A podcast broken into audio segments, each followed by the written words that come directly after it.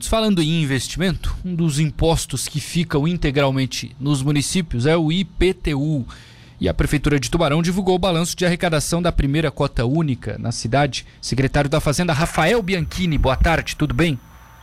Boa tarde, Matheus, tudo bem? Boa tarde também aos ouvintes da Rádio Cidade. 24 milhões e 800 mil reais arrecadados, 44,5% do valor lançado. É, com pandemia, essa coisa toda, uma recuperação já, secretário, é, em comparação com os outros anos, assim, ficou dentro do que vocês imaginavam? Sim, ele mantém a média, né? É, foi apenas 0,12% abaixo de 2021 né? E, e, e, porém continuou um índice ainda acima do que foi arrecadado 2018 e 2019, né? Sempre é, lembrando que essa, essa comparação é em relação ao valor lançado. O que, que, o que, que significaria esse valor lançado? Como assim? É, essa proporção é em relação ao valor lançado, né? É, é o valor todo o início de ano na verdade, nós, nós fazemos isso já em dezembro né, do, ano, do ano anterior. Tá. A gente faz o cálculo do IPTU de todos os imóveis de Tubarão e já lançamos isso no sistema e deixamos à disposição então para a emissão dos boletos. Então, só que esse lançamento, ele é um lançamento bruto, né? O lançamento é, que a gente considera sem os descontos que são oferecidos depois. Por exemplo, o desconto de 20% para a cota única.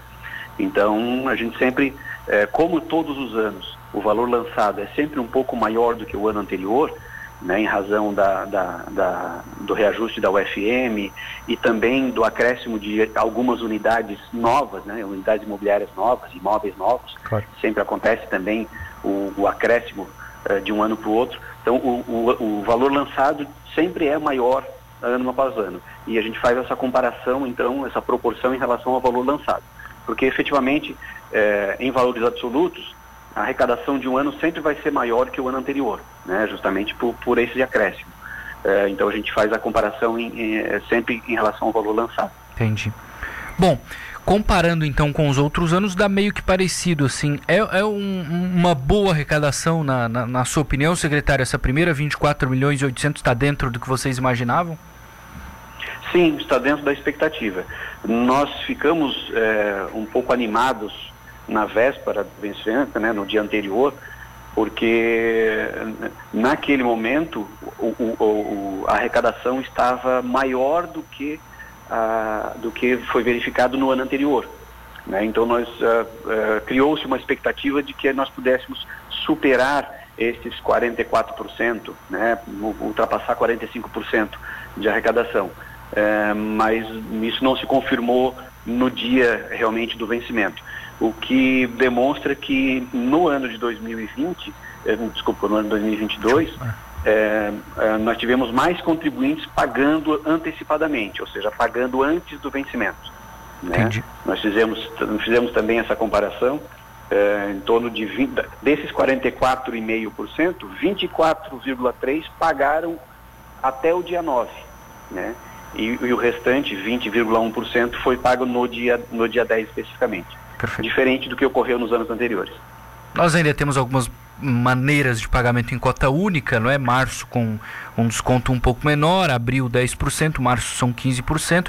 Na questão de parcelamento, não sei se é, tem uma comparação assim com o ano passado, como é que fica esse cálculo, secretário? É, a maioria paga em cota única ou a maioria parcela? Sim, a maioria paga em cota única e no primeiro vencimento, que é o que oferece o maior desconto. Né? Para você ver, nós arrecadamos 44,5% do valor lançado. É, no final do ano, e isso também ocorreu nos anos anteriores, a arrecadação total é, representa 60% a 61% do valor lançado.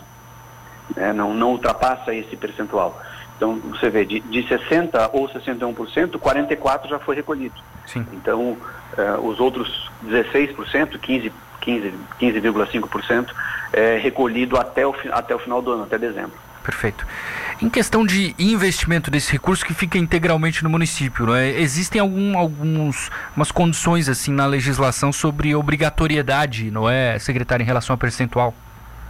Exatamente. A Constituição define que é, desses, né, do, do, de todos os tributos arrecadados, é, 15% é, obrigatoriamente é, tem, que, tem que ser investido na saúde, 25% obrigatoriamente tem que ser investido na, na educação, uh, e o restante aí fica a critério do, do, uhum. do prefeito, né, uh, utilizar de acordo com as, com as prioridades que ele elege uh, durante, o, durante o ano ou durante o seu mandato. Perfeito.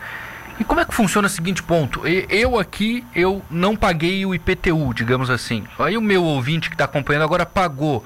Como é que ele não vai ser injustiçado, por exemplo, assim, em relação a quem não paga? Acontece algo, secretário, com quem não paga ou fica muito no papel, fica muito na teoria? Não, a, acontece. É, né, o município ele é obrigado a tomar as atitudes que a lei assim determina. Então, é, a primeira consequência de quem não paga é perder os descontos. Tá. Né? É, uh, no caso de cota única, né, se perde o desconto aí de 20%. Se ele deixar uh, o, o, o, tributo vencer para o ano seguinte, ele também perde o bônus adimplência, que é de 10%. Uhum. E além disso é aplicado as sanções, né? Multa de 10% e também juros e correção monetária. Então, quem deixa atrasar, efetivamente vai pagar mais. E além disso, Uh, a partir do momento que, o, que a dívida é inscrita em dívida ativa, ele, o município passa a, a, a, a executar as ações né, que a lei determina, que seja ou encaminhamento para protesto em cartório ou para execução fiscal né, na Justiça Estadual. Perfeito. A gente fala em... E efetivamente... Ah.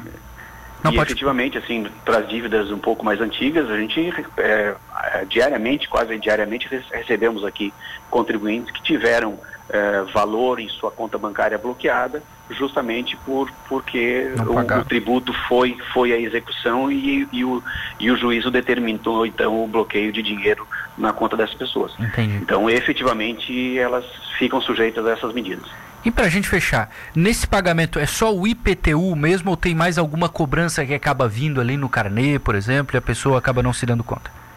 É, no, junto com o IPTU, é, é, cobrado também, é lançado também a taxa é, dos bombeiros, né, a taxa de segurança. Na verdade é uma contribuição, não é uma taxa. Então, é também definido em lei lá em 2005, se não me engano, é, a cobrança dessa taxa, que é, no, que, é, que é no valor correspondente a 0,1 UFM, que hoje dá R$ 17,60, que é destinado ao Fundo de Reaparelhamento dos Bombeiros. Então isso está embutido junto com o boleto. E é uma contribuição facultativa. Né? O contribuinte que, que optar por não pagar essa contribuição deve manifestar essa sua vontade eh, junto à Fazenda, ao Facilita Tubarão, para fazer a, a retirada disso. Uma vez feita essa opção, para os anos seguintes ela não é mais cobrada para aquele imóvel que o, que o contribuinte se manifestou. Perfeito. Secretário Rafael Bianchini, muito obrigado pela entrevista. Abraço, secretário. Bom trabalho. Eu agradeço a oportunidade, muito obrigado pelo espaço, uma boa tarde a todos.